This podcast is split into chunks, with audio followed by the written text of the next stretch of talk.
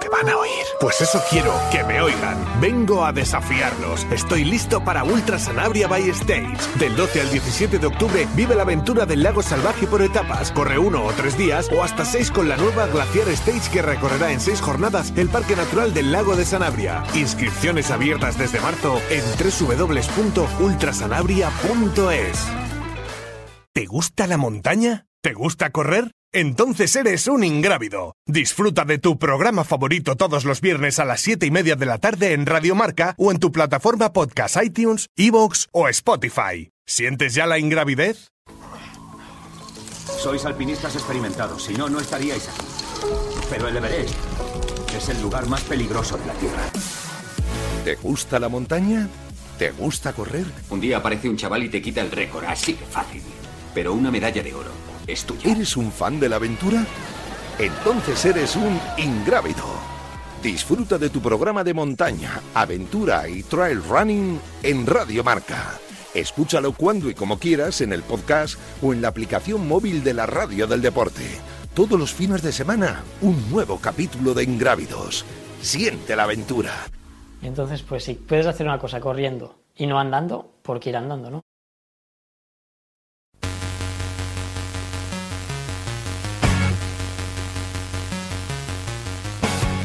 Tertulia en Ingrávidos.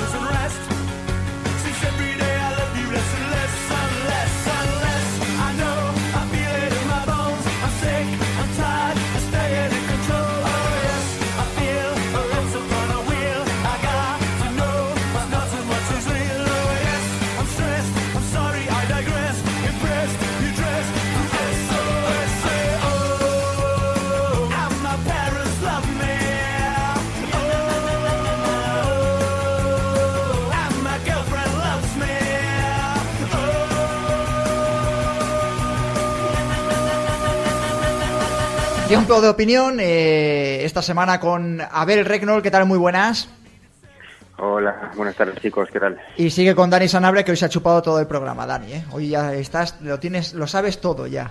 sabes lo que ha dicho Tofo, lo que ha dicho Alberto, lo que hemos eh, contado Antonio Martínez y ahora pues lo prometido es deuda. Vamos a hablar de la Western State que nos la ha dejado votando eh, Toffol Castañer que nos ha hablado, a mí me ha dejado un poco sorprendido, Dani, con eso de que es la carrera en la que él volvería si le diesen la, opción de todas las que ha disputado. Y fíjate que Toffol tiene casi 50 palos y, casi más de media vida dedicada a la montaña. Sí, y, es posiblemente eh, el corredor español que más carreras de, ultra lleven las piernas. Eh, estarán ahí entre, entre Miguel Eras, Toffol Castañer, Kilian también, lo que pasa ha competido, ha competido menos en estos últimos años. Sí, mucho Así que de, esto sabía un rato y apelaba a Toffol precisamente, eh, apelaba un poco a la historia, ¿no? A esa, esa esencia o, esa, ese carisma, ¿no? Que tiene la, la, western con su historia, la que, bueno, hablábamos la semana pasada que lo contaba Abel, con la historia de que era una carrera de caballos y cómo se convirtió en un, en un ultra para corredores y bueno, yo no he estado personalmente en ninguna edición, sí que me gustaría ir, pero algo, esa magia se debe notar enseguida cuando llegues allí. eh, Abel, eh, Jim, vamos a tirar, vamos a, yo voy a ponerme aquí la medallita aquí a la izquierda, tampoco era muy difícil a, acertar eh, eh, caballo ganador, pero bueno, tú diste otra serie de nombres y aquí como prácticamente el que más nos sonaba era Jim Wamsley, pues Jim Wamsley. Sí, pero yo di un nombre que era Tyler Green, ¿verdad? Sí. ¿Y de qué quedó Tyler Green? No lo sé, te pregunto a ti. De segundo. No, segundo, segundo, bien, bien. El único que no se puede colgar medallitas soy yo. O sea que nada, una, una para cada uno. Una para cada uno, venga, va. Vale, vale.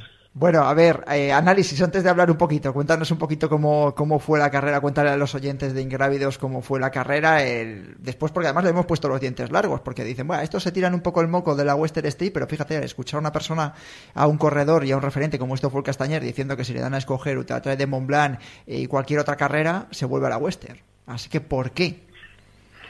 Eh, yo creo que es por la, por la cercanía que tiene toda la comunidad de trail allí con los corredores, seas profesional o no.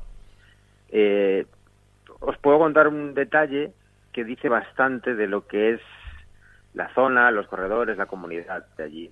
Un amigo mío que tiene plaza, pero la ha movido para 2022, eh, me contaba que cuando salió, salió el listado en el que él estaba, lo habían aceptado, había superado el sorteo y tenía una plaza, pues de repente le llegaron varios emails de contactos a través de la eh, organización ofreciéndole casa, eh, liebre para la carrera, eh, cualquier cosa que necesitase, sin conocerle de nada.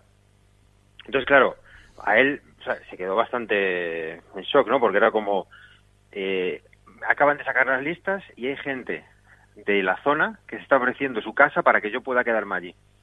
Y esto es algo inaudito, para, o sea, no es algo nada, nada común, ¿no? Entonces, pues, detalles como ese, pues yo creo que son los que hacen grande una carrera al final, ¿no? Eh, me pareció algo, una anécdota súper interesante y súper chula para compartir.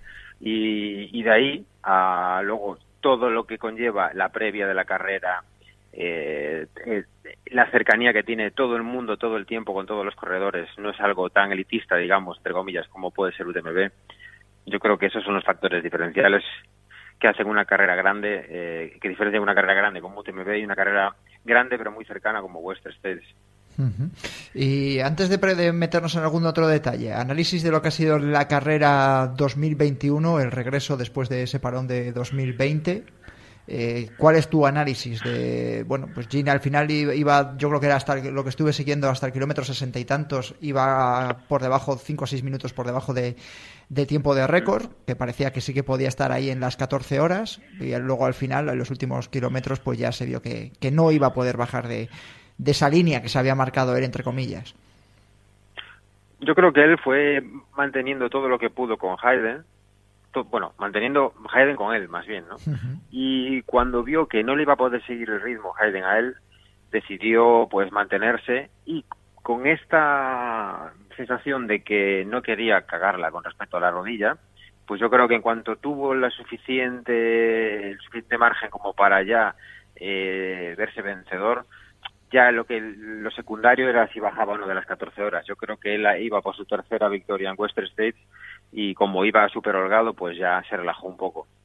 Entiéndase, relajó, pues en el caso de Jim, que es correr a 5.20 de media, a 5.26 creo que le salió toda la carrera. O sea que tampoco es relajarse.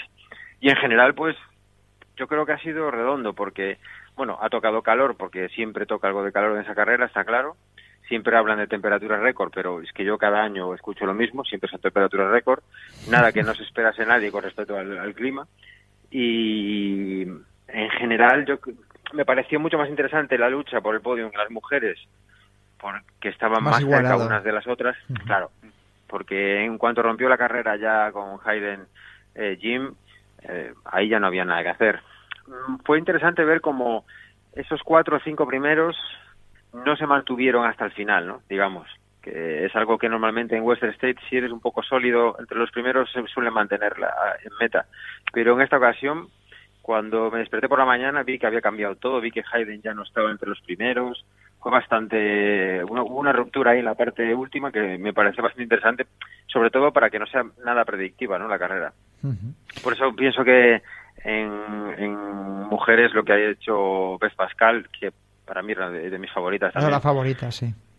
Sí, y, y Ruth Croft y, y, Ragnar, sin haber corrido antes unas 100 millas, haber hecho esos tiempos y haber demostrado que, que, la calidad que tienen ahí en esa carrera ha sido, a mi, para mi modo de ver, lo más importante del evento en sí. Y también recordar que Ragna ha bajado incluso el récord en Master, que lo tenía Antrason, que llevaba 19 años vigente ese récord.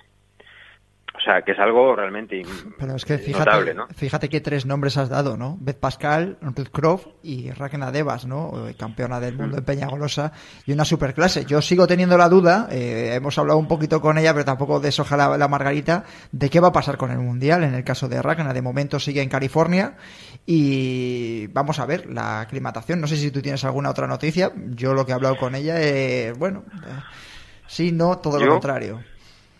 Yo personalmente creo que no va a correr en Megabuf. Pero es una, es una opinión nada más. ¿eh? Creo que el hecho de que siga allí o no no es relevante si es que puede venir, pero creo que aunque pueda venir, creo que no va a correr.